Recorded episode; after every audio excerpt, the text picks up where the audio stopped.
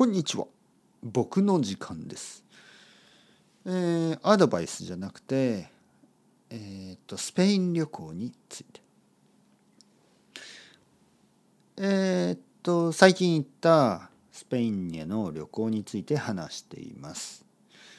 ちょっと難しい時はあの何回も聞いてください。1回だけじゃなくて2回3回4回たくさん聞いたらもっともっと分かるようになります。そして分からないあの分からない単語や分からない、ね、言葉とかあのあまり気にしなくていいです。このこういうボキャブラリーはあの何度も何度も聞けば分かるようになります。何回も何回も聞いてください。そうすればあの分かります。コンテクストがあるから絶対に分かるようになるので、えー分からない言葉があったらまあ辞書を使ってもいいけど辞書を使わなくても大丈夫です。何回も何回も聞けばコンテクストでああ多分こんな意味かなと分かると思います。ね、僕を信じてやってみてください。それでは今日はそのスペインについてついてからの話ねスペインについてからの話。えーとにかく長い長いあの飛行機の時間だったんでもう疲れ疲れた、ね、疲れてしまった。でもあの海外旅行。海外旅行はですねもう一つの大きい問題があるんですね。飛行機が長い飛行機の時間が長いだけではなく時差ボケですね。時差ボケ。時差ボケというのは例えば、まあ、日本からアメリカとか日本からスペインヨーロッパとか。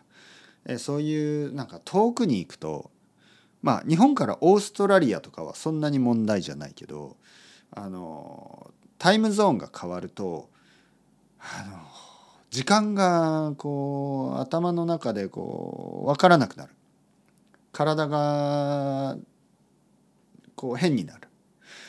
例えば夜夜目が覚めてしまう、ね、夜寝て寝ていてあ目が覚めた、ね、例えば夜の1時とか、ね、2時とか夜中ですね。夜中の1時とか2時に目が覚めて眠れないとか。そして昼の時間に眠くなるとか、まあ、それを時差ボケと言いますね。時差ボケ。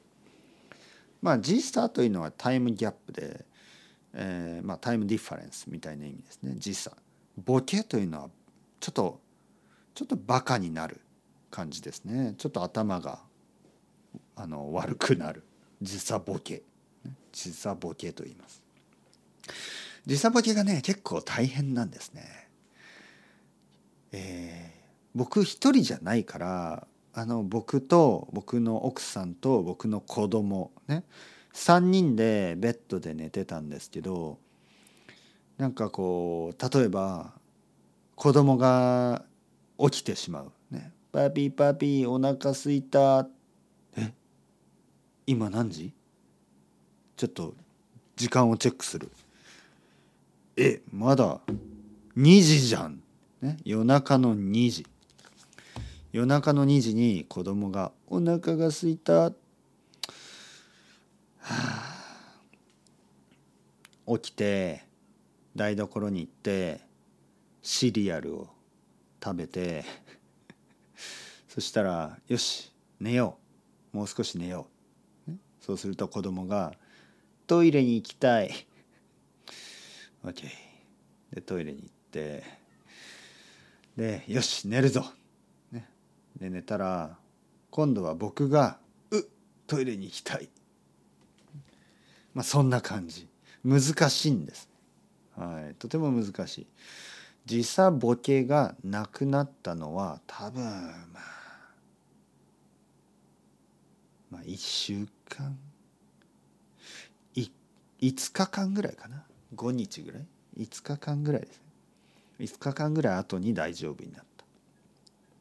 ただ時差ボケの問題はまた日本に帰ってからまたあるんですね。また時差ボケがあるんですね。これはもう本当に大変です。疲れる。疲れる。日本に帰った時はまあ3日4日ぐらいで大丈夫になりましたけど。とにかく時差ボケは大変でした。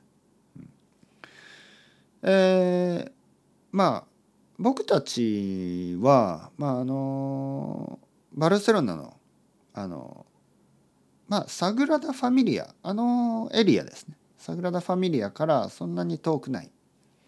まあ歩いて20分ぐらいの場所、ね、だからあのまあまあ結構あの便利な場所ですけど。